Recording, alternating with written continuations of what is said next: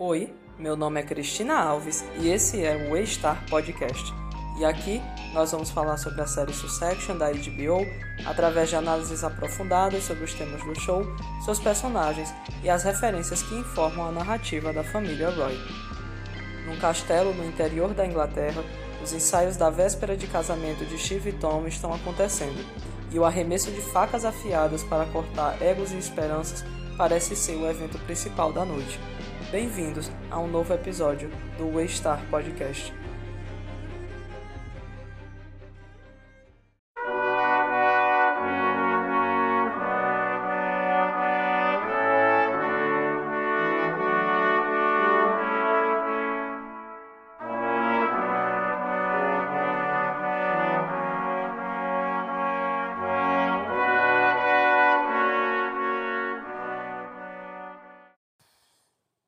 Essa véspera de casamento do Tom e da Shiv é basicamente a gente vendo uh, o Jesse, né, que é o roteirista dos dois episódios finais, colocando as peças no lugar onde elas têm que estar para que os eventos que vão acontecer no episódio que vem, né, os eventos trágicos, possam se, se desencadear.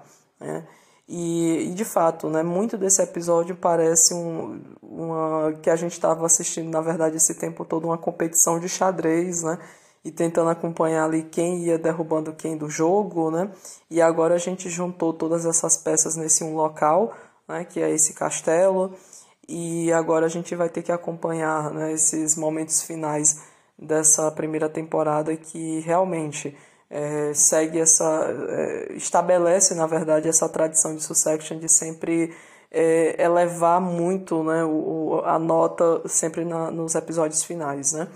E aqui definitivamente acontece isso. Eu realmente gosto muito desse episódio, inclusive foi um desses episódios que me fez ainda mais do que os outros.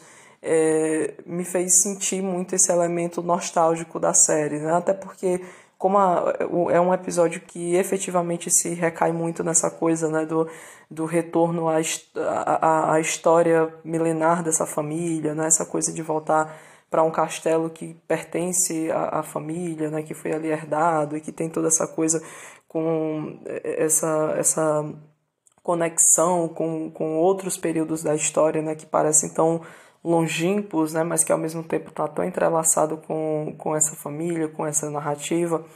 E, e revendo agora, né, fazendo essa nova, esse novo estilo de maratona, que é de rever o episódio, de, de ler agora efetivamente o roteiro original, né, de saber como esses personagens acabam essa história, né, de ter a historinha ali completa deles, é, realmente traz um, um ar de, de nostalgia, de melancolia aí para essa essa nova maratona né, que eu tenho feito e junto aí com quem está ouvindo o podcast.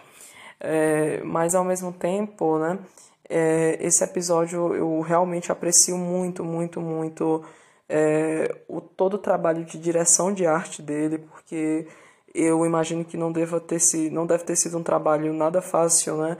É, idealizar um, um, a decoração de um castelo na era moderna, né, porque eu gosto muito desse elemento né, de que a série traz. É, inclusive, eu acho que é uma das decisões mais acertadas que, que, da idealização desses personagens, da história da família de uma forma geral, eles terem colocado esse elemento aristocrata na, na família Roy, né, especialmente dos, dos filhos, porque é, tem tanto dessa coisa né, de que os Roys são essa representação moderna né, da decadência capitalista e, e, e, tanto do texto está sempre voltado para essa coisa bem vulgar, né, porque os, os Roys são extremamente vulgares, né, principalmente na, na, na forma de se comunicarem, né, sempre 45 palavrões uh, seguidos um do outro e sempre umas analogias extremamente sexuais e, e desconfortáveis. Então eles têm essa coisa que inclusive lembra muito assim uma, uma origem muito própria do, do Logan e a gente vai ter aqui um Logan né, que vai definitivamente é, é, tocar muito, muito é, nessa ferida, nessa coisa né, da, da, da sua origem da classe trabalhadora, ele vai tocar na, nessa relação é, é política que ele, enquanto um, um imigrante escocês, tem né, com o Império da Inglaterra, né, porque enfim a gente sabe todo todo o contexto histórico que está envolvido nisso e eu gosto que a, que a série aproveita dessa oportunidade para realmente colocar o Logan como essa pessoa e a gente sente isso, né? Os filhos têm é, essa carga né, de, duas, de dois mundos muito diferentes. Então, eles foram criados majoritariamente pelo pai, que tem essa origem é, é, da classe trabalhadora, ele tem essa origem mais. É, é, é, mais bruta, né? mais, ali, mais pé no chão, mais vida real, né? mais da, do povo comum, né? que querendo ou não é uma das coisas que a gente já tratou aqui nesse podcast, né? o quanto o Logan ele ainda carrega muito da linguagem do trabalhador comum, escocês, né? Essa coisa de ele ainda de alguma forma se identificar com é, esse lugar da, da, esse lugar do trabalhador dentro da luta de classes, né? Pelo menos no sentido de se reconhecer como um, um, é, um vencedor, né? apesar de hoje ele definitivamente estar do outro lado da, da, da, da balança, mas ao mesmo tempo eles deram esse elemento para os filhos, né, de, de, de alguma forma eles terem sim né, esse, esse, esse elemento hereditário é, que é, é, é uma série literalmente sobre sucessão, né, que está aí toda a, a, história da sucessão nasceu dentro desse contexto né, biológico, né, do, dos filhos que dos filhos que, que herdam né, aquilo que foi construído pelos pais, né, pela, pelo fator biologia, né, pelo fator ali de sangue do meu sangue, mas ao mesmo tempo, de fato, né, é, é,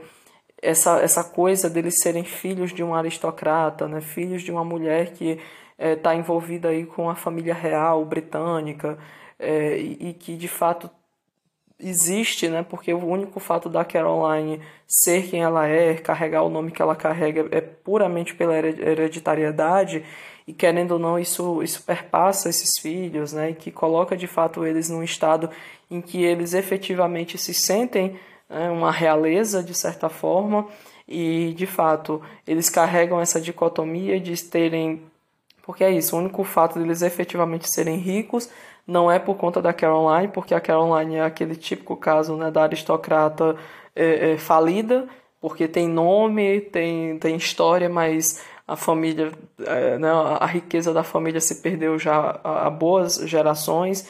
E é isso, a Caroline. E, nossa, já tem um episódio inteiro aqui nesse podcast sobre isso, né? Sobre essa ideia de dinheiro novo, dinheiro velho. Então, o Logan é o cara que veio de baixo, mas é o cara que representa o dinheiro novo, o cara que representa o, né, o status pelo poder, mas é também o cara que precisa dessa validação, da validação que o dinheiro não consegue comprar, que é a validação da, do, do pedigree, né? ter o pedigree de, da riqueza, né? que só se confirma se você se junta a esse tipo de, de, de ascendência né, aristocrática. E é de fato isso, né? Esse episódio eu, eu sinto que foi um momento em que o Jesse efetivamente quis é, abordar todos os grandes temas subjacentes da, da série, e são os temas que o Jesse está interessado de uma forma geral, né? Se quem, quem conhece o trabalho dele, tanto na, na televisão quanto na, na literatura, sabe o quanto Jesse é, não, toda a carreira dele foi basicamente baseada nessa ideia de discutir luta de classes, né? E esse daqui é um desses episódios que tanto está tratando sobre essa questão da luta de classes, a gente tem aqui efetivamente essa ideia né, de realeza versus os funcionários que estão ali, as pessoas que estão servindo essas pessoas através do trabalho. A gente está lidando com o capitalismo, a gente especificamente tem conversa sobre isso, principalmente ali no núcleo relacionado ao, ao Gil, né, o candidato. É, a gente está tratando sobre legado histórico é, da Inglaterra, porque é isso, a gente tem, tem que lembrar que é uma série escrita majoritariamente por pessoas inglesas é, e que tem né, sempre de, é, é, colocado em discussão o, o papel né, da história, não só da Inglaterra, mas da, da Europa de uma forma geral. Né? A gente teve aí nesse episódio, no episódio que vem e até na quarta temporada, né, a gente teve várias vezes é, essas, essas notas né, que os roteiristas fazem né, de uma, uma análise bem, bem, auto, bem autoconsciente né, do, do que é que foi realmente é, o que construiu esses castelos, né, em cima de que esses castelos foram construídos e, e como a gente lida com esse legado hoje em dia. É, e, obviamente, né, o, o, outro grande tema subjacente da série, que é a questão do trauma geracional.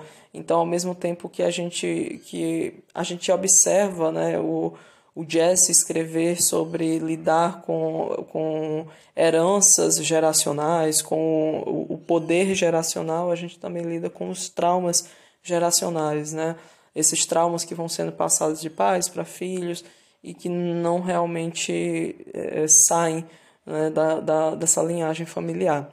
É, e aí um, eu acho curioso, né, porque tem toda essa, essa questão da própria forma como esse episódio ele é filmado, a fotografia desse episódio é muito bonita. Eu acho que é uma das fotografias mais bonitas, inclusive, de toda a série, né? Esse casamento que eles fazem ali com esses tons é, esses tons mais, mais frios ali de marrom, amarelo, é, o vermelho ali das, da decoração do castelo, realmente ele dá uma sensação de que você saiu assim do tempo real, né, da série e entrou ali no meio que num, num, num, buraco de minhoca ali que é um, um pedaço do tempo que estava ali escondido, né, é, e, e, tem muito dessa coisa né, das, das pessoas se comportarem realmente como de alguma forma como na, o cerimonial né, que, a gente, que a gente imagina e conhece né, da, da, das histórias medievais. Mas aí isso é um episódio super, super importante para essa série e vamos entrar na análise dele.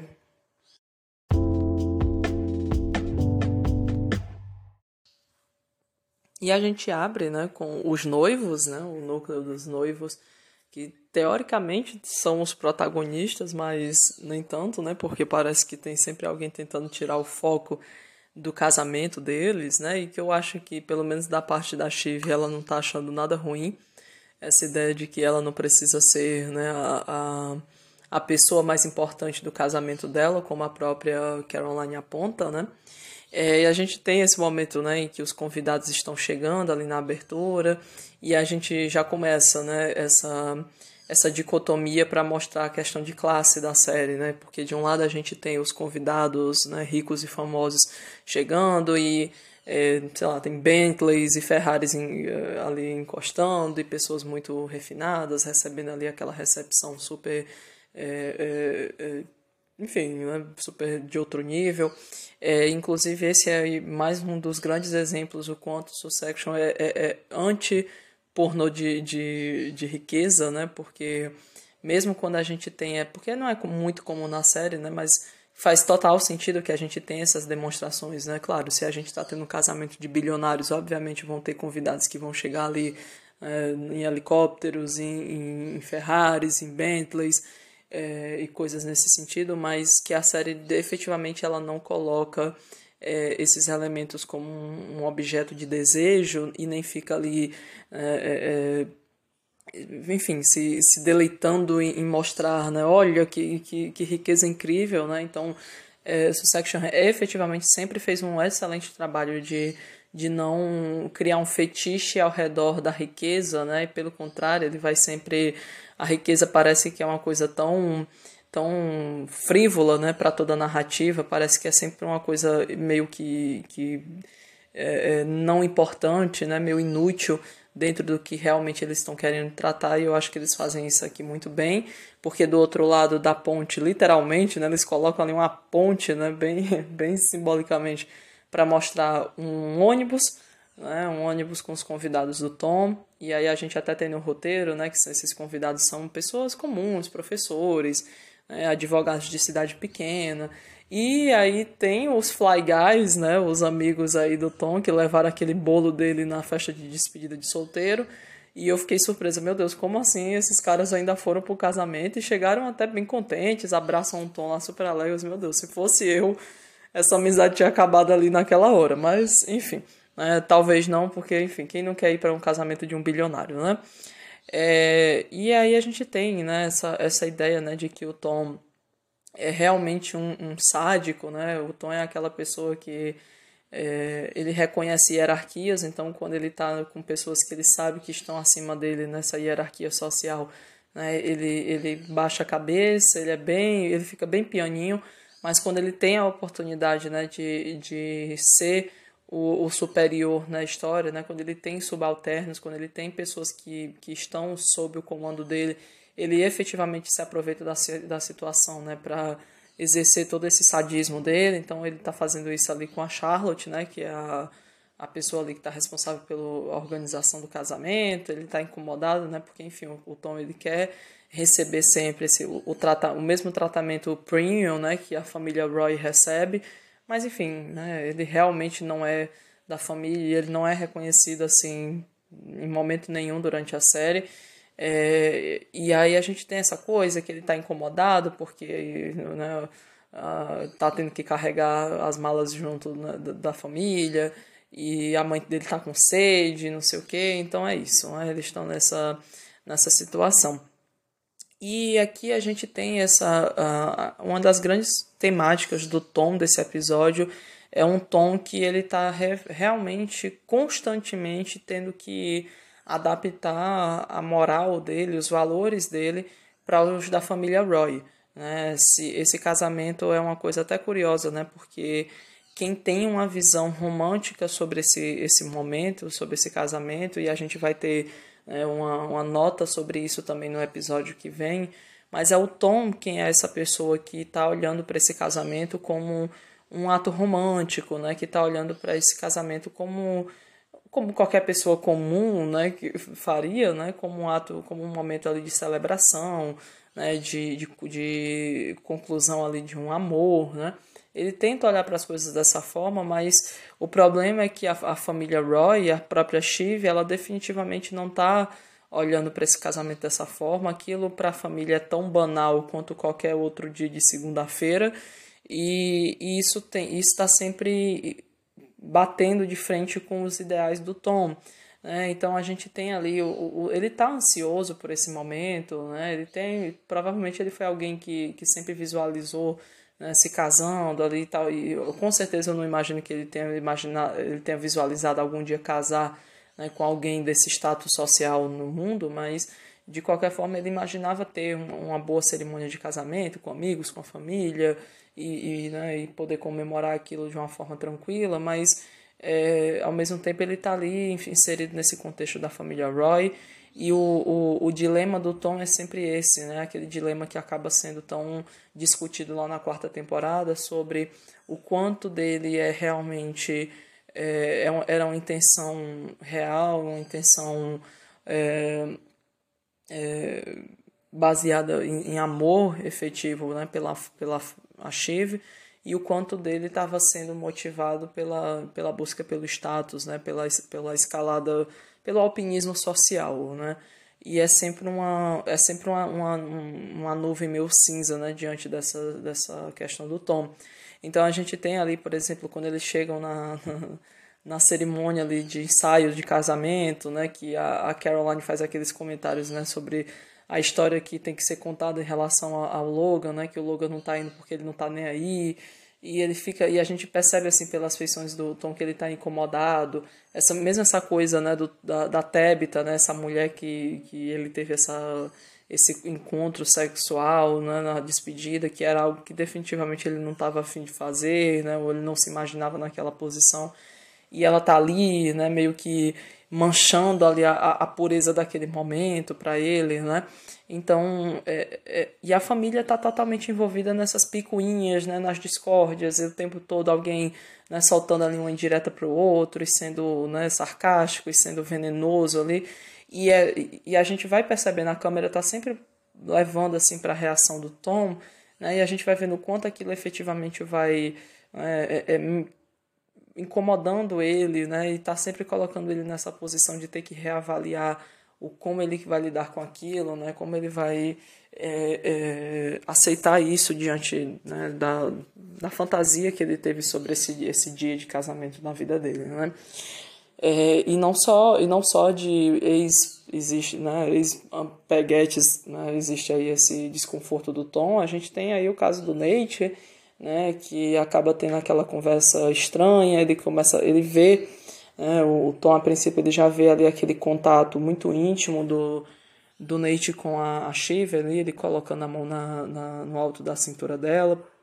E enfim ela, e, e o Tom tá incomodado, né? Ele sabe que tem alguma coisa ali acontecendo, aquele sexto sentido que está ali batendo. E quando o Nate vem ter aquela conversa, né, dele, ah, o, o melhor homem venceu, não sei o que, que ele fica meio sem entender a princípio, né, até que ele entende que, ah, tá, você é um ex dela, e as peças meio que se encaixam, a gente tem efetivamente é, é, esse tom que agora tem uma decisão muito importante a fazer, né, o que ele vai fazer com essa informação que ele sabe que é verdade, que ele sabe que a Shiv não está realmente contando a história completa, mas é isso, ele tem que fazer uma escolha.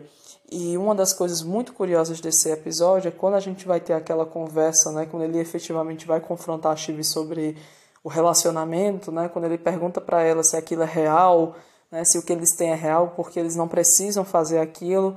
É, e ele pergunta se, ele, se ela está traindo ele, né? Inclusive eu tinha até esquecido, né? Que realmente ele, ele pergunta diretamente, né? Se ela está fucking around, né? E, e a gente tem duas, dois momentos interessantes aqui nas notas, nas notas de roteiro, porque a, a primeira coisa importante é quando a Shiv ela decide responder, né? Que ela fala, ah, não, na verdade sim, isso aqui é real e tal, eu não estou traindo você. E aí a gente tem a nota de roteiro, né, de que é, ela, aquele é um momento decisivo e ela toma uma decisão e ela sabe que ela precisa olhar dentro dos olhos do Tom, sustentar, quando ela diz isso, né, de que ela não está atraindo ele, ela tem que olhar nos olhos dele e sustentar esse, esse olhar, porque ela sabe que se ela desviar os olhos, ele vai saber que ela está mentindo. E ao mesmo tempo o roteiro fala, né, ela ama ele, né, ela ama ele apesar de tudo, né? E é isso.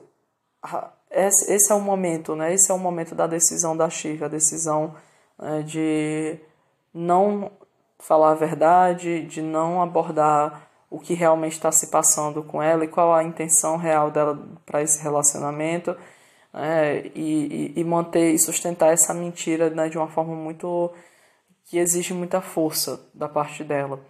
E do outro lado, a gente tem um tom que, pelas notas de roteiro, a gente sabe que ele decide acreditar nela. Não é que ele efetivamente acredita, mas ele escolhe acreditar nela. É, e eu acho incrível essa, essa ideia de que o, o Tom escolhe acreditar, ela escolhe mentir para ele, né, para sustentar essa, essa verdade que, que é interessante, né? A Shiv, ela mente para sustentar algo que na verdade é verdade, né? Que é o fato dela de, de efetivamente amar o Tom, né?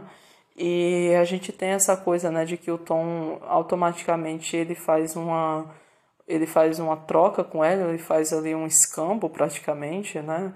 É como se ele tivesse oferecendo, ofertando ali uma penhora, porque ela tinha mais cedo, né, pedido aquelas informações que ela quer sobre a, o escândalo dos cruzeiros, né, que o Tom conseguiu ali acobertar, e é, mas ela está precisando dessa informação para poder sustentar a posição dela junto do Gil, né, que está ali precisando de uma algo para usar contra o pai dela. Como ele até fala, né, de uma forma super engraçada, né, quando ele fala, ah, não, me ajuda aí porque eu estou segurando, né, um, um eu estou segurando um, vibrador feito de, de queijo americano é, não, eu tô numa luta de faca, mas com um vibrador de queijo. É, enfim, ela precisa dar alguma coisa né, que possa é, se vir ali de vantagem para a campanha do Gil, e é isso que ela tinha pedido mais cedo, né? É, para o, Tom e ele não ele ficou com medo né ele tem a gente tem que lembrar né, que existe toda essa coisa do Tom ainda ter, ainda achar que a pessoa que entregou os planos dele né, de expor essa situação para a mídia foi a, a, a Shiv, né? Ele ainda até então ele não sabia que na verdade tinha sido o Greg, acho que ele nunca efetivamente descobre isso, né? Então o Tom tem já esses, essa, essas desconfianças né, muito reais ali ao redor da, da Shiv, mas nesse momento que ela faz essa meio que faz essa promessa para ele, né, e ele decide acreditar nela, ele também decide entregar um, um dar um, uma coisa na mão dela para meio que colocar ela nessa posição quase que de, de culpa cristã, né, porque ele começa, ele fala que vai contar para ela sobre o escândalo dos o escândalo dos cruzeiros, porque eles precisam eles precisam ser capazes de é, confiar um no outro. É isso que ele fala, né? A gente precisa confiar um no outro. E eu fico pensando, né? Se o que ele estava buscando era confiança ou se o que ele estava buscando era proteção, né? É, e aí a gente tem, né? Esse, toda essa coisa que ele acaba falando para ela é, sobre o que efetivamente estava acontecendo ali dentro e, e no final das contas, né, toda essa, essa, essa iniciativa da Cheve né, de, de acabar é, tendo essa, essa frieza né, de, de mentir olhando nos olhos do Tom, né, de saber o que ela precisa fazer para ser acreditada naquele momento, né, para não ser pega nessa, nessa mentira essencial sobre ela e sobre o relacionamento deles é, me fez pensar em, quanto realmente a Shiv é muito parecida com o pai, né? O quanto a Shiv ela de fato herdou essas características nefastas do pai, né? Porque é, o grande mentiroso da família sempre foi o Logan. Né? O Logan é um é, que me lembra inclusive a conversa que o Kendall tem com ele lá na terceira temporada, lá no início da terceira temporada, né? Quando ele fala, né, que nossa você você já você mente tanto que você já nem sabe mais o que é, que é verdade, né? E a Shiv eu sinto que ela tá nesse lugar, né? E que ela tem essa habilidade que provavelmente assusta ela, né? Mas que ela meio que não consegue escapar dela, que é essa habilidade de manipular, né? E não só a habilidade, mas o impulso, né? Ela tem o desejo pela pelo poder, né, e pela manipulação e pelo que ela consegue ali operar, e é basicamente isso que a gente acaba vendo ela fazer no final desse episódio, né, quando ela acaba orquestrando toda essa, essa chantagem para o pai, né, ela usa essa informação que o Tom dá para ela para ali tirar uma vantagem em relação àquela situação e, e, bancar um acordo, né, que vai beneficiar no final das contas ela, né, beneficia ali os dois, mas ela é quem sai como a grande player, né, nesse momento, porque como ela fala é, ali para Jerry, né? Ela tem aquela conversa com a Jerry depois que ela enfrenta o pai, ela enfrenta ali a Marcha e, e é isso. A Shiv ela tem muita capacidade de sustentar o, o incômodo, né? Porque ela tá naquela posição, ela escolhe tomar aquela, inclusive ela escolhe tomar essa decisão por conta própria, porque nem o Nate ela inclui nesse momento, né? Porque depois ele pergunta e aí já já conseguiu aquela, aquela informação e ela, mesmo já tendo a informação, ela nega, né? Ela diz que ainda está tá tentando ali, é, mas ela efetivamente decide fazer tudo isso sozinha e, querendo ou não, exige ali um grande ato de, de, de coragem, né? De enfrentar essa figura tão ameaçadora que é a figura do pai, é, e de colocar essa, as cartas dela na mesa de uma forma bem incisiva é, e que de fato ameaça o pai a gente tem no roteiro, né, quando ela fala aquilo, ah, dorme bem, pai, que pode ser a sua última noite boa de sono, sei lá, pelos próximos 10 anos. E no roteiro a gente tem aquele momento que o, o Logan escuta isso, né, e, e ele fica, automaticamente ele fica assustado, porque ele, ele é como se ela, ele, ele, ele despertasse ali para uma informação que ele não queria que ela tivesse, né, e que ele sabe que aquilo é perigoso e que ele vai ter que negociar em relação a isso. Então é realmente assim um, um power play ali da, da, da Shiv, né? E é difícil de sustentar, é, custa muito caro sustentar, é, porque a gente tem aquele momento logo em seguida quando a marcha acaba atacando ela, né? E fica ali é, chamando ela de, de, de vadia mimada.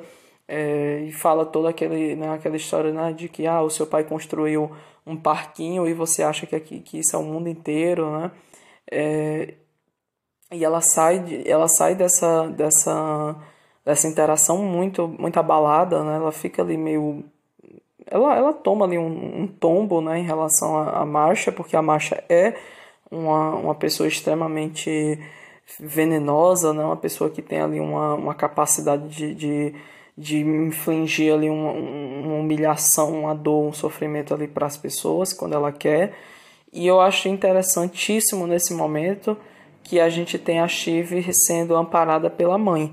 Inclusive é uma das cenas que eu nunca tinha realmente parado para para observar das outras vezes que eu já tinha visto, mas o, o roteiro me, me, me alertou para esse momento, né, porque a gente tem ali quando a Shiv vai descendo as ela dá as costas e vai descendo as escadas, e quem já está ali esperando por ela na ponta da escada é a mãe. Né? Só que a mãe, ela, a Caroline, ela começa já a fazer ali uma piada, tipo, nossa, eu tô vendo que vocês realmente se dão muito bem e tudo mais. Só que aí quando ela percebe que a Shiv realmente tá ali, tá abalada com aquela situação, ela vai ao socorro da filha, né? ela vai, ela, ela fica assustada, né? E ela coloca a mão ali na, na, no ombro da filha e meio que ampara ela naquele momento. Ela para com a brincadeira, né? Porque ela percebeu que realmente não é, não era o momento. E é quando o Logan acaba falando lá de cima, ah, tipo, alguém vai vir falar contigo depois e tal.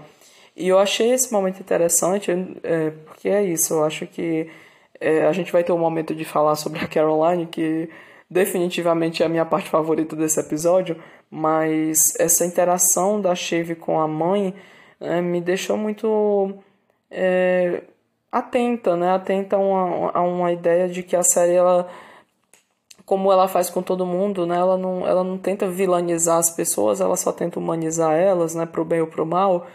E a Caroline, ela, é, a gente é apresentada nesse episódio, e claro, a Caroline tem um papel essencial na, na formação do caráter e da. E toda na, na formação emocional da Shiv, né? A Shiv é dessa forma muito pela ausência materna, né? Por essa ausência de figuras né, é, é de figuras femininas nas quais ela pudesse se inspirar.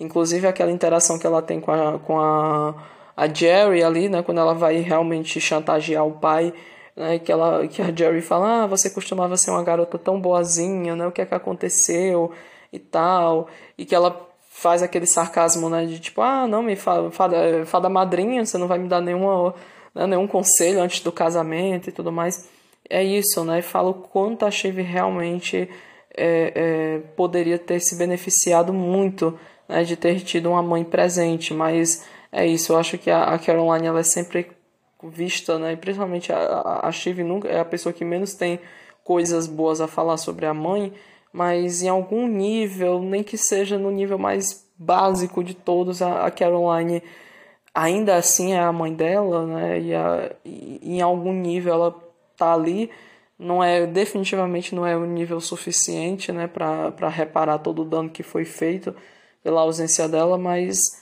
em algum nível alguma coisa algum resquício dessa relação ainda sobra né e eu fico feliz de delas terem tido esse breve momento ali de de apoio né de uma ter se sustentado na outra né e principalmente porque é isso é, são essas duas mulheres tendo que sustentar o, o a ameaça desse homem, né? Esse homem que é tão que foi tão instrumental na vida delas e que é sempre essa figura meio que ameaçadora na vida delas, que é o Logan, né?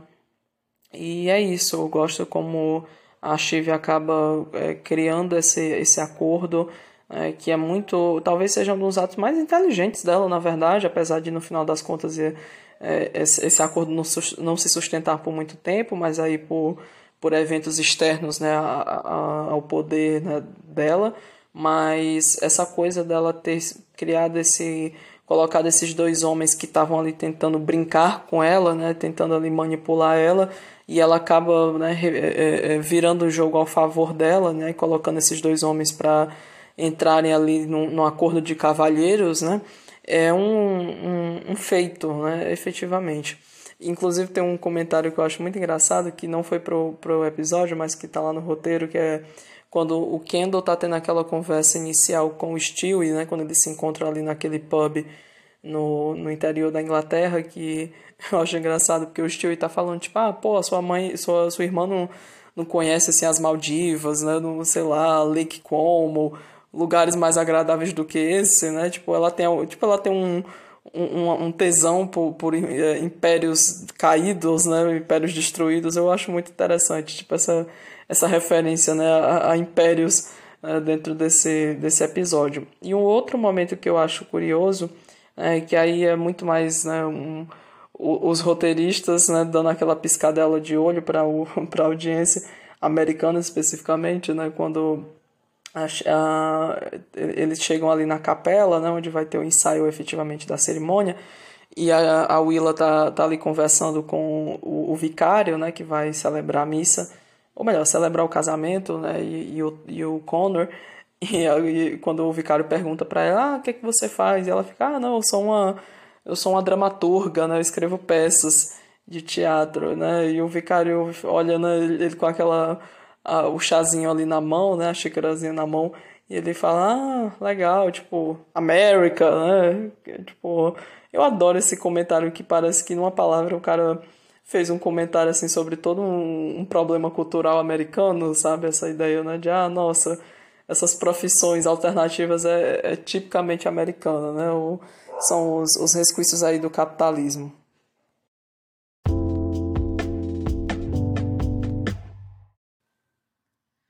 E já que a gente tocou no nome dela, vamos seguir para ela, dedicar aqui todo um bloco para falar né, da, dessa mulher que é uma das personagens mais incríveis dessa série, que é a, a Lady Caroline, é, a famosa Caroline Collingwood, e é, que ela é, é uma personagem super interessante, né, que ela foi feita especificamente para finais de temporada, né, a Caroline só aparece em todo final de temporada da série, e que eu acho que tá certo, né, a gente tem que guardar o melhor para o final mesmo, é, e é isso, né? Essa, a Caroline é uma figura que é mencionada ali brevemente em alguns momentos ao longo da, dessa primeira temporada, mas que a gente não tem realmente né, nenhuma informação muito profunda sobre ela, não sei o fato né, de que a Shiv levou o casamento para a Inglaterra né, a pedido barra chantagem da mãe, né? É, a princípio a Shiv ia se casar mesmo provavelmente em Nova York, né? mas acaba que a mãe fica ali enchendo o saco dela, né, com aquela coisa meio dramática de dizer que quer que ela case lá na, na onde ela vai estar. E é isso, e a gente tem essa apresentação dessa personagem que é isso, a ausência dela é muito mais sentida do que de qualquer outra pessoa. E aqui a gente tem né, um compilado, esse, esse episódio, né, todo essa, esse ensaio desse casamento, o jantar antes do casamento é tudo uma grande oportunidade da gente fazer um compilado das, né, das tiradas da Caroline. Tipo, a Caroline ela tem uma tirada melhor do que a outra. É, e, e, se tem algo que ela é especialista é nesse humor, né, é, é, é, esse humor satírico e, e, e, obscuro da, é, é, inglês, né? é a Caroline, nossa, eu adoro quando ela conhece o Tom, né? Que ela fala, ah, nossa, você é muito plausível, né? O que aí eu acho incrível, né? Porque o Tom fica, ah, obrigado, né? Porque ninguém consegue efetivamente dizer se é um se ela tá ofendendo ele ou não, né? O que é um, um ótimo sinal, né? para mostrar o quanto ela é sagaz, né? É, e eu gosto daquela interação, né? Quando tá ali no, no início, né? Porque a Caroline, ela é essa pessoa que a essa altura do campeonato, né, ela não tem mais nada a perder, né, então ela faz questão ali de, de expor essa, essa, todo esse ressentimento né, que ela guarda de tudo que ela viveu com, com Logan. É, a gente sempre tem essas, essas versões conflitantes da história, mas eu acho curioso sempre a versão da, da Caroline, né, porque a gente tem muito essa perspectiva de que os filhos percebem ela como uma mãe que os abandonou, e a gente inclusive tem uma conversa sobre isso nesse episódio, é, porque acaba que ela tem uma conversa com o Kendall, né? E o Kendall fica falando ali para ela, ah, sim, by the way, é, eu, eu fiz assim, tipo, eu tive um, conversas com um especialista, né? Querendo dizer que ele fez terapia. e, tipo, ah, eu conversei com uma pessoa por um tempo e eu só queria te dizer que, que eu te perdoei, né? E ela, ah, nossa, que, que bom, obrigada, né? E depois ela pergunta, tá, mas você me perdoou pelo quê? né? Amo, amo essa ela se fazendo de doida, né? E eu acho interessante, né? Porque a princípio quando o Kendall aborda ela, ele aborda ela para perguntar se ela tá bem, né? E ela fala: "Ah, você sabe", né? E ele fala: "Não, não sei", né? Tipo, é bem difícil de saber, né, com a senhora. E acaba que quando ela pergunta, né, ah, pelo que é que você me perdoou, e ele fala, tipo, ah, por, ah, por ter abandonado a gente, É, e ela, ela joga uma resposta que é muito interessante, né? E que depois a gente vai ter um aprofundamento disso lá naquela conversa, a conversa a, da cebola, né, com a Cheve, que é, ela fala tipo, ah, você tá, você tá me perdoando por ter me, eu, eu ter me divertido um pouco, né? Tipo, ah, você acha que o seu pai alguma vez fez alguma coisa que ele não quisesse, né? E então ela tem, a Caroline ela tem muito disso, né? Esse discurso dela de que ah, eu nunca venci uma batalha na minha vida, né, em relação ao casamento com o Logan.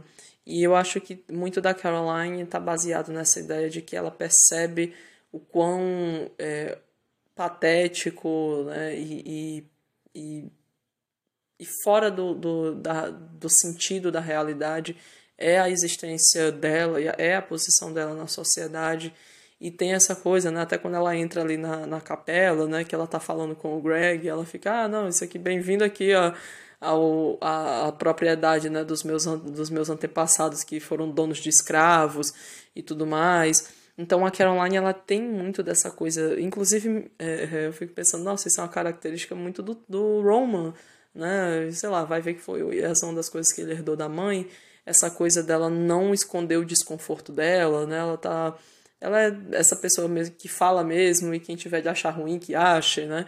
Ela tem esse esse humor muito muito obscuro e de é, é, e é isso, ao mesmo tempo ela é uma, uma, uma aristocrata e ela se comporta como uma, né? É, muito dessa dessa ausência é, é, é até de, de contato emocional que ela tem com os filhos é, me parece muito ser baseada numa ideia de que ela foi criada nesse ambiente aristocrático britânico, que definitivamente não é conhecido por ser né, lares é, emocionalmente calorosos, né, além de pessoas que estão tendo muito contato com, a, com umas com as outras. Né, a gente, né, se a gente quiser tirar aí pelo exemplo da família real britânica, né, já dá para fazer isso. Então, assim, a Caroline, ela é né? Assim como muito desse episódio está falando sobre esse, essa, esse trauma geracional, a Caroline ela é um, um bom exemplo assim de da, da herança de, desses desses modos, né, desses modos operantes de famílias, né, dessas famílias que não se conectam no nível emocional da coisa e que ela acaba repassando isso para os filhos, né? Ela ela sente que o papel dela como mãe é, é muito mais é, é, distante, né? a função dela é muito mínima, né? e que ela não precisa fazer mais do que aquilo, né? mais do que oferecer ali uma presença momentânea para cumprir o papel dela. E é por isso que eu sempre me pergunto quando ela fala né, toda essa história de que o, o Logan ameaçou ela, né, ameaçou tom, é, é, deserdar os filhos, né, se ela não abrisse mão da, da da, da guarda desses filhos e tudo mais, é, e que ela sempre se coloca nessa posição como alguém que perdeu as, as batalhas né, sobre os filhos para o, o ex-marido, é, eu sempre fico me perguntando quanto disso era também uma, um acordo que, ia, que faria muito mais sentido para Caroline, porque eu imagino quando depois a gente tem aquela fala dela né, de que ela não queria ter sido mãe, né, talvez tenha sido esse acordo de vontades, né, ela que não queria perder é, ela que não queria mais ser mãe, não queria mais ter que lidar com esse, esse fardo de uma obrigação que ela nunca realmente quis. E do outro lado, né, o, o, o Logan oferecendo essa, essa saída para ela. É, e, e claro, eu não estou nem questionando se ela realmente amava os filhos, porque eu realmente acredito que ela ama os filhos dela, ela só não sabe realmente é, como exercer isso, né? O amor para ela tem um outro significado e que nunca vai bater com o que significa para esses filhos. Né? E é isso, a Caroline é uma pessoa incrivelmente narcisista, então muito da relação dela com o Logan é uma relação tóxica, porque são duas pessoas que estão ali realmente lutando por si só, né? por, por conta própria, e é isso. Os filhos acabaram sendo meio que um dano colateral dentro dessa relação né, dela com o Logan. É, inclusive é uma das coisas que eu realmente penso muito, assim, eu penso assistindo a série, eu sempre penso, né, o quanto como deve ter sido a vida deles dois juntos, né?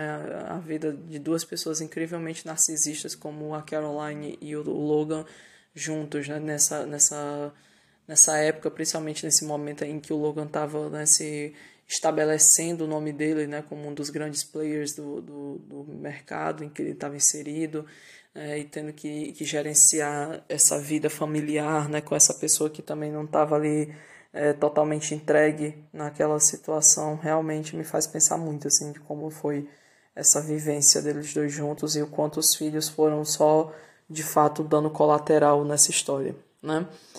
É, e eu gosto dessa ideia, né, das muitas tiradas que ela tem nesse episódio. É, primeiro, a história do castelo, né, que é uma história tão confusa que até eu tô até agora sem entender como é que esse castelo está inserido aí no contexto da família, né? Porque a gente tem ali um momento em que a, a Shiv está conversando com a Tebita, né? E ela acaba falando, né? Não, esse castelo aqui era do, do tatara, tataravô, do, não, do avô do, do tio da minha mãe. E esse tio acabou, tipo, ficou doidão e, e acabou morando nesse castelo junto com um macaco. E aí alguém foi lá e deu um golpe nele. E, e esse negócio agora é, tipo, não é da minha mãe, mas, tá na, mas é da família, não sei o que. Então, tipo, é uma história super uma história super complexa e, e, nada clara de como é que esse castelo acabou indo, né? É, é, parar nas mãos da família, mas de alguma forma foi lá, né? Aconteceu.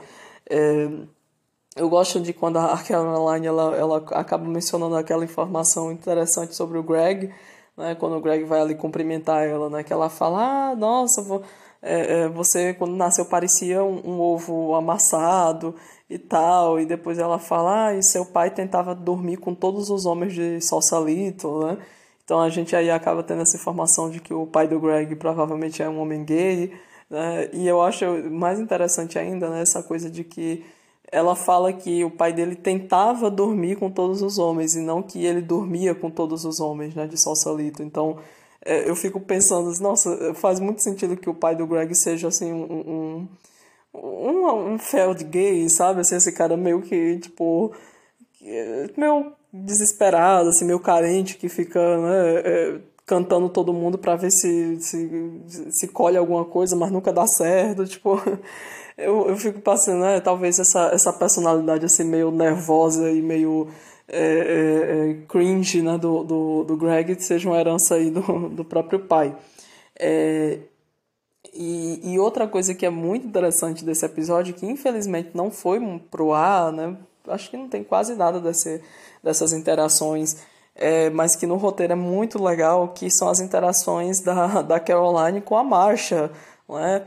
E, ou seja, né, da ex com a atual, que inclusive né, resultou aí naquela, naquela cena maravilhosa lá da, da quarta temporada, né, das, das viúvas do, do Logan né, no, no velório dele é, que é essa coisa, né, de que é, ela, elas, quando a, a Marcha chega lá com o Logan, né, elas ficam ali trocando umas farpas, mas é, é uma coisa assim tão, tão refinada, né, tão alto nível que é, eu realmente eu acho que a Marcha e a, e a Caroline elas fariam assim essas, essas duas mulheres juntas elas seriam capazes de destruir o mundo assim tipo de causar um apocalipse nuclear porque é muita assim, é muita sagacidade, muita é muita potência entre essas duas personagens, né? E ela tem um momento que a a Marcha, quando ela chega, ela, né, tipo, nossa, vocês quase não vinham, né, não sei o quê. A Marcha, ah, não, mas a gente não perderia isso pelo mundo. Ela, ah, mas quase perdeu, né? E a Marcha fala, nossa, você tá com a cara, tipo, ah, desculpa a gente não ter chegado antes, porque para ajudar aqui com as coisas, você tá com a cara de tão cansada. E a Caroline responde do tipo, ah, não, fica tranquila. É, provavelmente eu tô com essa cara porque eu tô, eu tô saindo com um cara novo, né? Então talvez seja, seja isso. Ah, Jesus. E depois, aí depois o Logan fala algo do tipo, é, né? Passaram uma mão de tinta aqui pelo castelo, né? Finalmente. Aí ela, a Caroline responde do tipo, ah, não, é, porque realmente aqui quem, quem gosta muito de frequentar aqui é, são jogadores de futebol e os russos. Aí ela fala: provavelmente você conhece todos eles, né, Marcha? Obrigada, gente. Valeu aí, com licença. Gente, é isso. Tipo, Caroline e Marcia são, assim, uma combinação bombástica nessa, nessa série. E o outro momento icônico dela, né, que, enfim, aí é realmente, inclusive, né, Deus me perdoe por isso se for, se for errado, mas eu, eu adoraria ter visto assim um mundo em que a, a, a Caroline ela, ela tem esse desenvolve não não precisaria chegar assim a ser nada concreto né assim como foi o caso assim da da Jerry com o Roman mas não sei aquela interação dela ali com muito rápida dela com o Stewie é, tem um tom assim de um flerte que eu fiquei nossa essas duas pessoas também dariam muito certo né tipo no nível mental da coisa eles têm muito em comum, né? Porque quando ela chega pro, pro Stewie, né, ela se apresenta, tipo, inclusive é uma coisa que eu fiquei pensando, nossa, o Stewie conhece o Kendall há tantos anos, né? Eles convivem há tantos anos e o Stewie nunca conheceu a mãe dele, né? Tipo, ok. Mas enfim, não é que ela se apresenta para ele, ah, não, né, eu sou a mãe da noiva, né? E ela fica perguntando, tipo, ah, quanto tempo, né, você dá para esse casamento? Meu Deus, que pergunta horrível. Né? E, ela, e ele responde, não, nossa, para sempre, né? Ou até a Chive passar um final de semana viajando. e ele sai. Eu amo a reação da Caroline, porque ela, eu acho que é isso, né? A Caroline é uma mulher muito inteligente, né? Ela tem uma inteligência ali mental muito grande e ela fica o tempo todo meio que caçando pessoas, né, que possam ali é, é, é, andar no mesmo ritmo que ela, né? Se, se equiparar a ela, e ela dificilmente encontra. E nesse momento ela de fato achou alguém que consegue, né, ali jogar no mesmo nível. E ele simplesmente sai, né? E ela fica, nossa, seu porra, your beast, né? É, ela realmente fica ali entretida, né? É isso que a Caroline tá, a essa altura do campeonato, o que a Caroline quer é entretenimento, né? E não podemos esquecer, né, a, a tirada assim, certeira, assim, na, na jugular que ela faz com o Tom, né? Quando ela chega para ele, nossa, é, é, muito legal dos seus pais terem pago pelo vinho, né? Tipo, meu Deus, mais super, super inteligente a forma como eles estão deixando todo mundo saber. ah, Jesus, é isso. Tipo, a Caroline, ela definitivamente é uma ótima representação, assim, né, do, do privilégio de classe, né? E de uma pessoa que não tá nem um pouco incomodada né, de, de sustentar isso para as pessoas e é, é, isso. Eu acho e claro, todo esse comentário para não é de forma nenhuma aqui dizendo como a Caroline é uma personagem incrível, maravilhosa, rainha sem defeitos. Eu acho que a Caroline, é, a gente vai ter né, situações, principalmente lá na segunda temporada, em relação ao Kendall, que para mim a, a, mesma, a mesma linha em que o, o Logan cruzou nessa temporada lá em Austerlitz, né, quando ele acaba jogando o Kendall né, para o fundo do, do abismo, a, a Caroline, para mim, ela vai cruzar também essa, essa linha lá na segunda temporada. Então, é isso. Eu, eu efetivamente reconheço que ela, ela é uma personagem excepcional né, para se acompanhar, mas ela definitivamente é alguém que é, é, tem muitos, muitos, né, muitos pecados pelo, pelos quais ela vai ter que, que, que ser cobrada né, em relação aos filhos.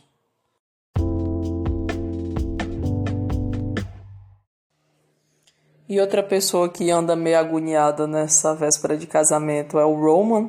Né? Eu adoro quando ele é. A gente vê ele ali a primeira vez na porta da igreja, ali junto da, da Tébita, né? E ele tá com a cara assim de. Ah, eu tô tão feliz que eu consegui criar esse momento que vai ser incrivelmente desconfortável para algumas pessoas, né? Principalmente pro Tom.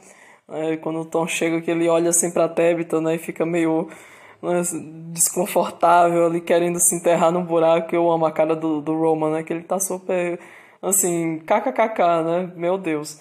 O Roman, ele tá também super ansioso por conta dessa questão aí do, do, do lançamento do, do satélite, né? Que ele ficou responsável. E é isso. E aqui nesse roteiro, inclusive, a gente tem muitas interações que acabaram sendo cortadas desse episódio e as interações que, do episódio que vem também mas que, que dão muito mais contexto ali para a relação dele com a Tébita. É, mas a gente tem essas informações, né? Que ele está lá com ela e em algum momento né, eles estão no quarto conversando e ele está tudo nessa ansiedade em relação ao lançamento do satélite, e ele meio que. E ela fica tipo, ah, pô, desencana, isso é bobagem e tal. E ele fica, não, é bobagem nada, né? Ele, ele é meio grosseiro assim com ela, e ela começa, tipo, ah, foda-se, eu vou embora. E ele fica, não, não, não, fica, fica. E ela, ah, por que, você quer que eu fique? Tipo, e ele fala, não, porque você é ótima para mim. É, E aí ele começa a explicar que o sentido dessa, desse lançamento desse satélite é que ele, ele quer usar isso como um, um evento de personal rebranding, né? Ou seja, ele quer é, é, atualizar a marca pessoal dele, né? A, a, a persona que ele quer apresentar para as pessoas, né? Ele quer fazer uma nova. E aí ela pergunta, eu acho muito interessante, né? A gente, essa a Tabitha realmente é uma personagem tão boa, né? Tão tão é, é, completa, mesmo ela sendo uma personagem ali insular na história, né? Mas ela tem uma personalidade completa, né? E que ela fala, tipo, ah, então quer dizer que eu sou parte desse personal rebranding, né? É por isso que eu tô aqui depois de só quatro encontros, né? Então a gente realmente, assim, tem umas informações muito boas, assim, para entender o, con o contexto da relação deles. E uma das coisas que a gente tem é que a, a ela fala para ele ali depois, né, quando eles estão no momento ali mais íntimo, né, tipo que ele que a gente tem esse momento em que o, o a a mãe dele, né, comenta: "Ah, nossa, eu gostei da sua namorada, você deveria casar com essa". E o, o Roma, ele fica meio que tipo como uma criança, né? Ele fica: "Ah, nossa, verdade, né? Tem esse negócio aí. Será que é isso que eu tenho que fazer agora, né?" Tipo, ele meio que a forma como ele encara esses, esse relacionamento e eu acho que todos os outros da vida dele é meio que ah, alguém tem que me dizer o que é que faz sentido porque os adultos, né, como os adultos levam as relações para frente, porque ele efetivamente não sabe. E ele tem uma conversa com ela meio que sobre isso, ela tipo que ele, quando ele fala para ela, ah, e se a gente casasse, né? Que ela fica tipo, oi, você tá tá doido, né? E ele fica tipo, ah, não, mas é porque eu sei que, que isso é uma coisa adulta de se fazer. Aí ela, Roma, a primeira coisa sobre ser um adulto de verdade é que adultos de verdade não falam que eles são adultos, né? Aí ele, é, aham, faz sentido. Mas essa coisa, né, de que ela começa a falar, tipo, ah, isso aqui não, não, tem como, a gente vai casar como se isso aqui não é uma relação normal, né? A gente nem transa. E, e aí ela começa, eu, eu tive mais contato sexual com o, o o noivo desse casamento do que com você. E aí o, o Roman vai ficando perturbado com aquilo. Ele, ah, eu já falei que eu não quero que você fale sobre isso e tudo mais. E ela fica, pô, se a minha. Eu, eu transei com muitas pessoas, então se, se isso for ser um problema para você, ele não.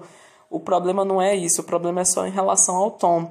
É, e aí eu fico pensando. É, o problema, ele não quer ouvir sobre a, o contato né, que a, a, a Tabitha teve com o Tom, ao mesmo tempo que ele fez questão de buscar essa pessoa que ele conheceu através desse, né, desse, desse contato dela com o Tom. É, então é isso, o Roma ele tá nessa, nessa, nessa vida assim meio sem saber como guiar o relacionamento, né, e quando ele fala, né, tipo assim, é, que você é, é você é boa para mim, né, você é, representa algo bom para mim, é, é meio que o, o Roman colocando ela nessa posição de, de mãe, né, de guia dele, tipo, ah, ela, você vai ter que me, tipo assim, você está disposta a me orientar, né, a me dizer o que eu tenho que fazer porque eu mesmo não sei, né? E a gente tem umas informações porque eu acho que é super importante, porque eu lembro que, inclusive lá no Reddit da, de teve muitas discussões, sempre aparece alguém perguntando, tipo, ah, a Tebita ela é garota de programa, ela é algo nesse sentido, né? porque realmente no contexto em que a gente conhece ela, ali numa festa, né? numa, numa orgia ali de pessoas ricas e tudo mais, parece muito que ela é só uma party girl, né, que tá ali tentando achar ali alguém que vai bancar ela, assim, uma pessoa que tá, tá bem no, no perfil da, da Willa, né, digamos assim.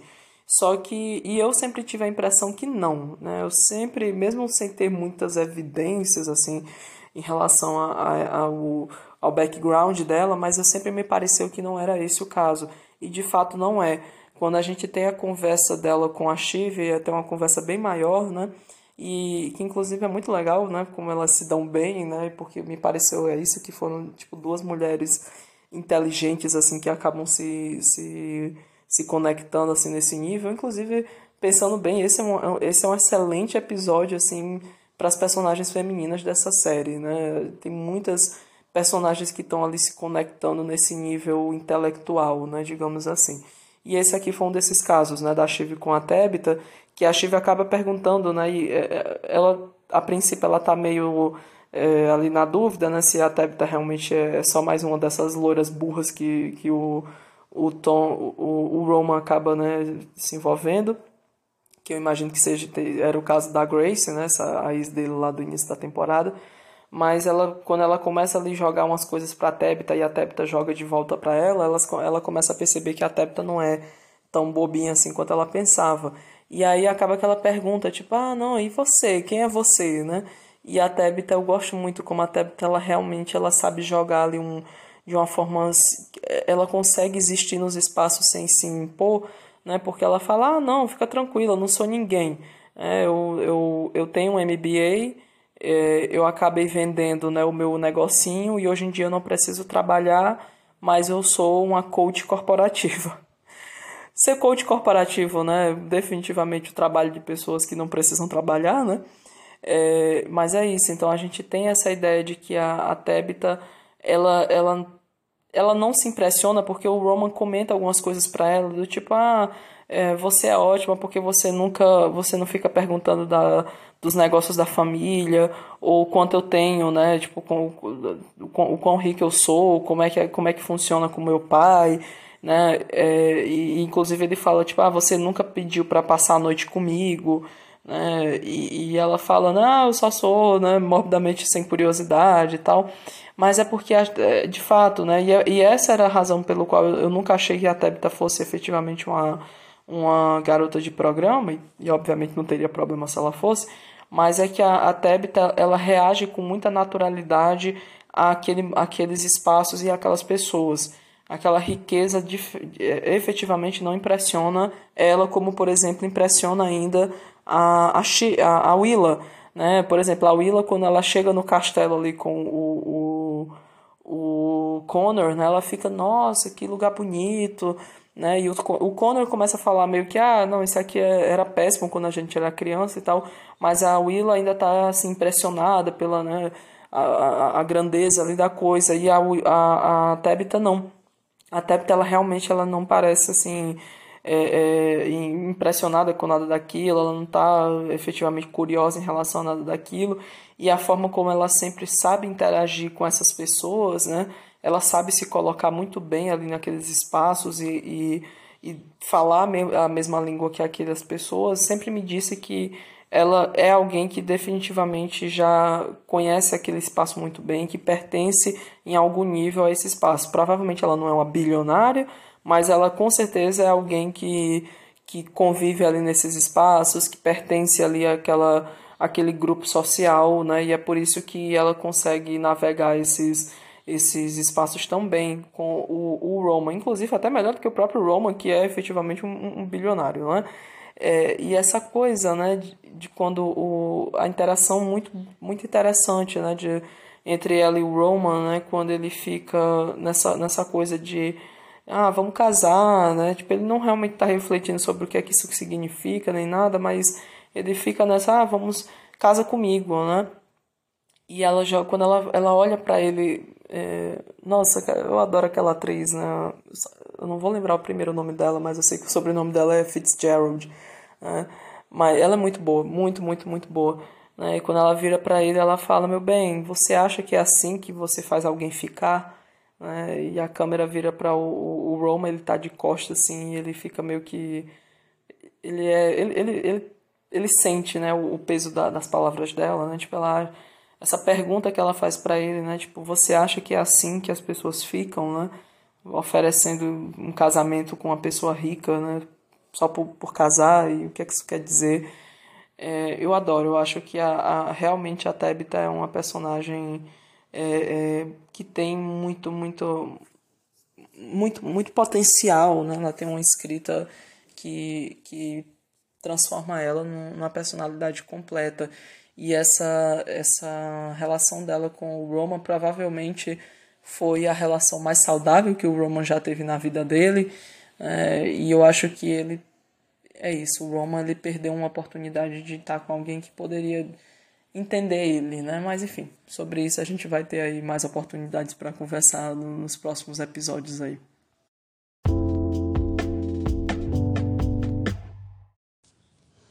E aí a gente tem a chegada do grande convidado ilustre da noite que é o Logan né, que estava nesse conflito sobre ir ou não para esse casamento, né, porque ele quer ir para o casamento, essa é a verdade, né, ele não quer perder o casamento da única filha dele, mas é, é isso, ele tem que ser sempre escravizado pelo ego dele, né, então ele precisa achar um ângulo que, que funcione, né, porque ele fica ali com a, a Carolina, né, tipo, trocando ali ideias sobre qual seria a, a melhor justificativa, né, que não, que não pegasse mal para explicar a ausência dele desse casamento.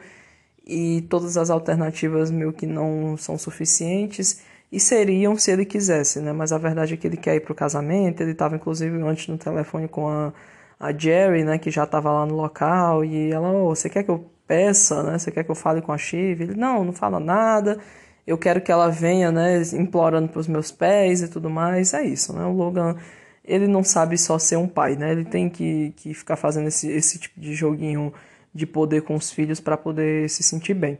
É, e eu acho curioso nessa interação dele com a Carolina e o, acho que o Frank, ou melhor, o Carl também tá lá com eles, né? Porque ela fala, tipo, ah, você, você pode dizer que você está doente. Ela, não, mas aí eu não quero, não quero parecer fraco.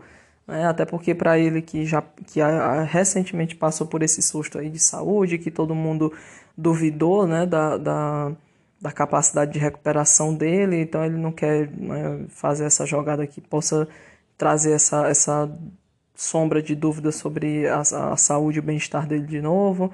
Ela fala, ah, você pode falar então, a gente pode falar então que é, tipo assim, que a Shiv é quem, quem tipo, houve uma briga na família por conta da Shiv e que ela está sendo manipulada pelo, pelo senador Gil, né? Ela até fala uma coisa, né? Tipo, ah, a gente pode dar uma fazer um spin na história, né, para dizer que ah, tá, tem um tipo assim, a campanha do senador Gil tem um clima de, de, de seita religiosa, né, que ele está manipulando a jovem é, Shiv Roy e o Logan responde não, porque aí vai parecer que ela é fraca, e se ela parecer fraca, aí eu que vou parecer fraco. Né? Então é sempre isso, né? Esse, esse critério de validação do Logan é sempre quem a gente tem que demonstrar força, né? tem que demonstrar poder sempre, e né, diretamente ou, ou, ou, de forma subjetiva, né? através dos filhos. É, e aí no final das contas ele fala, é, não tem jeito, vou ter que ir né? Porque aí ele fala, que, que, ela fala, ah, você pode dizer que você está ocupado, né? Ah, mas que tipo de babaca está ocupado para ir para o casamento da própria filha, né? E, e essa coisa quando ela fala, tipo, ah, não, é, ele começa a comentar uma coisa, né? Do tipo, é, cara, meu, tipo assim, eu sei que eu não fui um pai, um pai perfeito, mas assim, nenhum dos meus filhos, né, é, é, se perderam na vida, nenhum deles se matou, então, né, aí ela responde, é, não, a gente sempre fez questão de dizer que você é um bom pai, né, que, e ele fica meio, né, mas por quê? Não, porque você é um bom pai. É, e aí, é, e esse, esse, discurso dele entra muito naquilo que a gente já vinha discutindo desde o episódio 7 para cá, né, que é essa ideia de que o Logan, é, o único único critério né, de, de que, o, que o Logan usa para determinar se ele é um bom pai ou não é o fato dos filhos dele, filho, ou melhor, o fato dos filhos dele estarem vivos é tipo. É a única coisa, né? Tipo, ah, o, o, que um bom pai faz, manter os, pai, os filhos vivos. Pronto, mais do que isso não é necessário. Porque essa, você, tipo assim, a sua regra de, de, de paternidade ou de maternidade ser o fato de que nenhum dos seus filhos se matou, primeiro de tudo, né? Já me diz o quanto realmente o Logan sabe né, do, do estado emocional dos filhos, espe especialmente do Kendall né? A gente falou muito sobre isso no episódio passado, né? E, enfim, não vou aqui me repetir toda, mas essa coisa, né, de que ele sabe que o Kendall está sempre no limite, que é, que a grande vitória em relação a esse, a esse filho é, é, é esse filho não ter desistido da vida ainda. Né? E, gente, isso, é, isso, é, isso é absolutamente bizarro, né? E aí a gente tem né, essa coisa né, de que o, o Logan acaba indo e inclusive foi uma das cenas mais bonitas desse episódio. É a cena quando o Logan ele entra na, ali no local da festa, né? Depois que, que, ele ainda tá com roupa de viagem e tudo, mas bota ali um, um blazer ali por cima e ele entra com a Marcha e o Colin, né? E ele e tem aquela cena, né, que o Stewie vai cumprimentar ele e ele acaba colocando os olhos no Kendall, né, que está ali mais distante conversando com alguém, e é muito bonito, é muito bonito essa cena quando é, o, o, local todo parece que está assim é, respirando ao redor do, do Logan e, e, a câmera e ele começa, né, vai andando lentamente ali bem centralizado na, na, na cena é, e a, a câmera faz essa, esse momento de reverência quase como de fato, né, esse episódio consegue criar assim essa, essa imagética do, da, de reis, né, de períodos medievais, é, essa coisa, né, que a câmera vai desfocando, né, e coloca e o Brian Cox ele dá um, um show aqui, né, de, de atuação, um show de, de, é, é, de nuance, né, a, a, a performance dele tem muita nuance, né, quando ele chama o filho, né, Kendall é muito. Nossa, essa cena é, é, tem um, um, um, poder nessa cena que não dá para ser muito bem assim descrito, mas existe, sabe? É perceptível e ele chega ali pro Kendall, né? E começa com aqueles, com aquelas tiradas dele. E no roteiro a gente tem a nota, né, de que nesse momento o, o Kendall percebe que o pai realmente não sabe o que tá para acontecer, né? O, sobre a questão lá do, do bear hug. E, e ele começa né, a fazer aquilo, a, a, brincar com a comida, né? Que ele fica, ah, não. E aí, como você está precisando de uma, né, de um, uma, um, de uma, uma, uma, indicação, né, para o seu currículo, né? Você quer que eu escreva aí, tipo, ah, relativamente pontual, né, com tendência a ser insubordinado. E ele começa, no final das contas, a, a chamar o Kendall de volta para dentro da empresa, porque é isso, né? o jogo tem que continuar e o Logan precisa do Kendall, né? assim como o Kendall precisa do Logan. Essa relação completamente é, é, destrutiva né? e, e, dependente que eles têm. É, e eu adoro, né? eu adoro como o Kendall fica ali meio resignado, né? resignado escutando ali a, a, o ego e a arrogância do pai falando. Né, sabendo que ele sabe que vai acontecer no, no nas, nas próximas horas, né? E tem essa, essa coisa né, do, do Kendall desafiar ele. Ah, você tá querendo. Porque ele fala, ah, você, você quer voltar? Tipo assim, eu tô comprando essas, essas emissoras novas. Será que a posição aí de, de, né, de head dessa divisão de, de TV que eu tô comprando vai servir, serve para você? Né? E, e, o Kendall fica, ah, você tá sentindo a minha falta? Né? Você quer que eu volte para dentro da empresa só para você poder divulgar para mídia? né? Você quer me manter lá dentro, né? É, como head da, da eterna insatisfação, né? Tá sentindo minha falta e eu adoro, eu adoro o Brian Cox. Nossa, eu, eu teria dado o M para ele ali naquela hora, né? Porque quando a forma como ele olha pro, pro filho, né? Aquele quando o Logan ele quer ele quer ser charmoso ele consegue né ele, quando ele quer ser é, é ali ele quer ser esperto, né? Ali no, no na, na, troca dele ele consegue, né? Quando ele fala, ah, I'm just a lovely guy, né? É, eu gosto muito disso, né? De que o Logan ele não consegue viver sem o Kendall, ele precisa ele precisa desse eterno opositor, né? Ele tem que ter essa pessoa que vai oferecer essa essa essa pessoa que vai oferecer essa repressão contra o pai, né? Ele vai representar essa oposição, ele vai representar essa, essa esse poder de, de, de rebater a força do, do Logan, né? O Logan precisa sentir que ele está sendo desafiado, né? Ele precisa sentir que ele está jogando para poder se sentir vivo, né? E o, o Kendall definitivamente oferece isso para ele de uma forma que nenhum dos outros filhos e que nenhum outro opositor né, do, do mundo dos negócios consegue oferecer.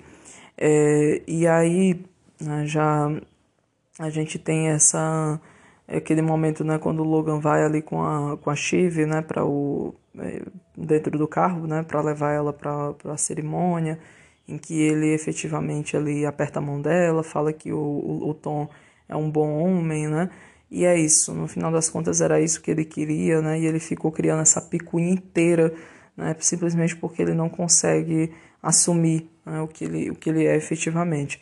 E aí, quando a gente tem esse aquele encontro final dele com o Gil, né, primeiro de tudo, aquela conversa que eles têm ali na escada, que acaba que o, o Logan né, consegue ali derrotar o, o, o Gil na, na hora da, da conversa, né, porque o Gil fica sem respostas para ele, Inclusive dá para perceber o quanto a, a Shiv ela fica orgulhosa do pai, né, pelo pai ter conseguido ali dar um, um banho de, de água fria no, no, no discurso do Gil. Então mesmo ela trabalhando para o Gil, a gente percebe o quanto né, realmente a, a lealdade da Shiv ainda está muito forte com o pai, né? Apesar de ela não querer admitir isso, mas está ali.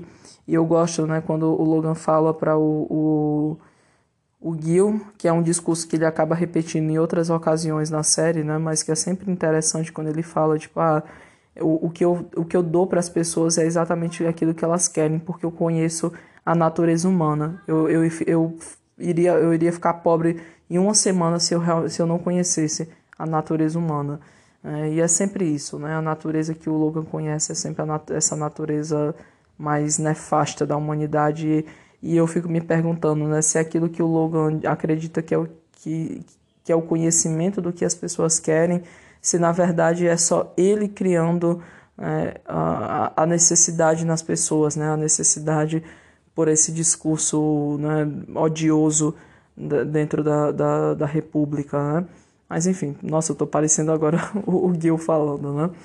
E aí no final, quando eles têm aquela, aquele acordo, né, de ah, é, o, o, o Gil não vai perseguir essa história dos cruzeiros, em troca da Etienne não ficar mais perturbando ele, né, e, e, provocando essa história, principalmente a história de ficar insinuando que ele matou a esposa, né?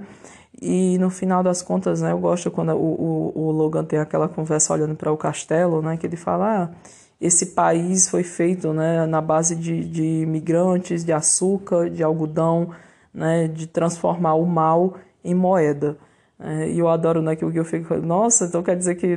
Vai me dizer que você agora é um comunista, né?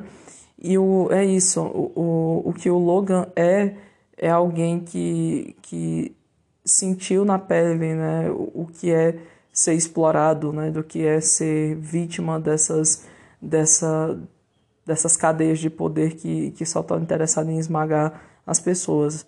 Uma pena é que ele acabou. A lição que ele tirou dessa história é que, de fato, para a única forma de vencer é se tornando o seu, o seu pior inimigo, né? E aí, do outro lado, a gente tem esse Kendall que está totalmente. É, inseguro, né? Tá aí nessa véspera dessa desse grande desse grande golpe, né, que ele está prestes a dar na família, especialmente no pai, né? E a gente tem esse essa coisa, né, de que o existem esses canadenses que estão aí é, na dúvida se se podem confiar ou não no no Kendall, né? Se que não acreditam que realmente ele tem o que é necessário para ser um CEO, né? E aí acaba que essa relação dele com o Steel, né, que está bem fortalecida aqui nesse primeiro momento, vai se, se, se desfazendo né, em algum nível, porque é isso, ele acaba indo procurar o Frank né, para tirar essa informação, porque é isso, o, o Kendall ele não consegue lidar né, com essa, essa ideia de que ele não é não que ele não é bem visto, que ele não é bem quisto nos espaços, que ele não é considerado né, um profissional pelas, por essas pessoas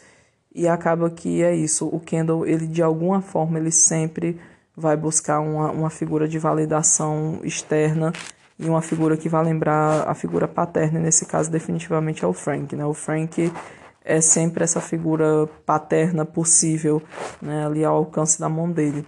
Uma pena que, que é essa decisão que acaba é, colocando ele na, na, nesse, nesse caminho totalmente desastroso, né? Até o que acontece no final, que é por conta dessa fala do Frank, que essa informação acaba vazando para jornalistas e, e que uma, uma coisa que ia acontecer dali a 10 dias acaba tendo que acontecer no dia seguinte, no dia do casamento da Chive. Né?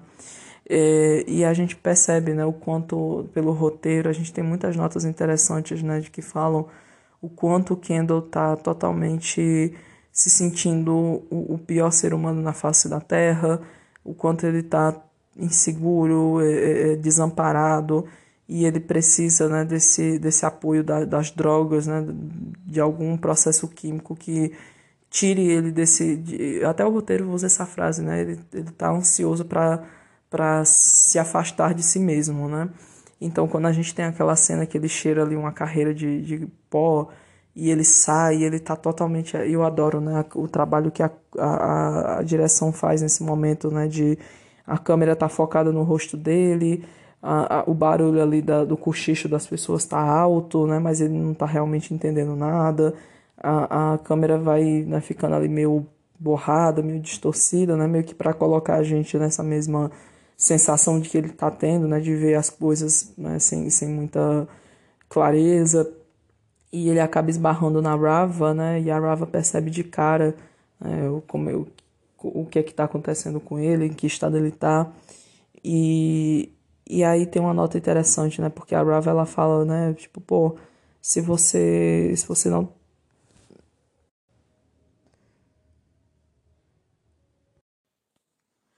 Ela fala: se você não tá bem, né, você pode sempre conversar comigo. E o que a gente percebe que está passando na mente do Kendall é que ele está inevitavelmente buscando uma forma de, de estragar essa situação, né? E ele não, ele não quer ser visto como alguém que está mal, então ele fica com aquela coisa, né? De, ah, não, eu fiz 120 flexões hoje, não sei o que, eu tô ótimo, né? Eu, eu sinto, e ele até fala, né, que eu tô tão ocupado que eu sinto que tem um tumor dentro de mim me consumindo é, o Kendall tá tão, tão, tão, tão distante assim de, de qualquer resquício de, de bem-estar, de salvação, que, que é triste de ver. Então, quando ele começa ali a atacar a Rava, né, para falar que ah, os meus os meus advogados estão mesmo enrolando, né, porque os seus advogados estão querendo me ferrar, né, enfim. E ele tá tão ali na, na, na, no frisson, né, de fazer esse discursozinho aí para rebater a Rava, e ela simplesmente dá as costas para ele e vai embora, né? E ele fica ali com, com metade das palavras na boca e é isso. O Kendall ele tá totalmente perdido é, e, e, quando ele chega ali naquele momento, né, de dos irmãos, né, aquele aquele momento tão bonito, né? É, é a primeira grande interação entre esses esses irmãos, né, de eles se reencontrarem ali naquele naquele local, né, que eles sempre falam, ah, a gente vai se encontrar lá no, no, The Place, né, que todos eles meio que compartilham essa lembrança da infância, desse local que eles iam brincar, né, e acaba que eles têm isso, né, um, um, um último momento antes da, antes da, da quebra oficial, né, dessa família, que eles estão ali, eles estão ali dividindo um baseado e falando dos velhos tempos, né, inclusive tem até uma conversa interessante, né, quando a, a Chive fala que é, ela pergunta para o Ken, ah, você já usou crack, né? E ele fica, ah, não, ainda não, não sei o que. Ah, não, porque eu, eu, na minha cabeça, eu nunca usei crack, mas na minha cabeça a, a, a nossa mãe é o que eu imagino que o, o, o crack faz com as pessoas. Enfim, eu adoro essa, essa conversa deles, né? Quando eles falam sobre os pais deles, né? E, enfim, essa, esse vínculo compartilhado que os três têm, né? E o Kendall tá ali naquela posição e pensando o quanto ele tá se sentindo enojado né, de, de saber o que ele vai fazer com os irmãos, né? E ele fala, né, de uma forma e, e, e também, né, vamos reconhecer aqui Jeremy Strong, né, que ele entrega muita muita sensibilidade nesse episódio, nessa atuação, né? Quando ele fala, ah, eu tô feliz por você, eu tô feliz por, por você, Roma, né, por você, Shiv, e, e a gente percebe o quanto realmente assim o, o que o Kendall está precisando naquele momento é acolhimento, né? Mas ele não consegue realmente pedir. E aí, quando ele fala, né, que I suggest a hug, que é exatamente a mesma fala que o Roman traz lá na quarta temporada, né, quando ele, eles estão naquele momento ali no, no escritório, né, que eles falam, ah, eu posso sugerir um abraço.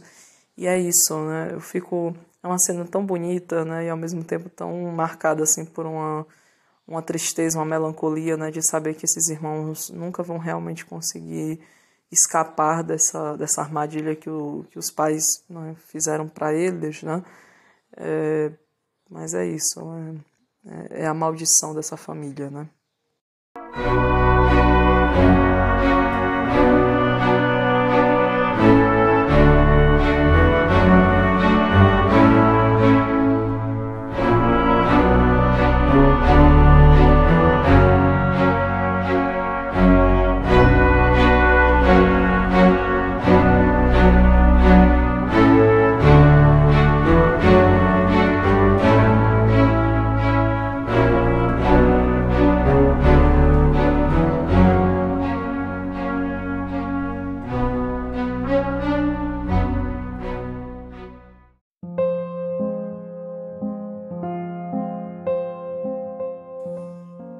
Então é isso, esse foi o Star Podcast.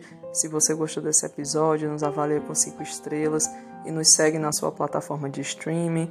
Compartilha com seus amigos que também adoram Sussection e segue a gente lá no Instagram em arroba Fica bem e até o próximo episódio.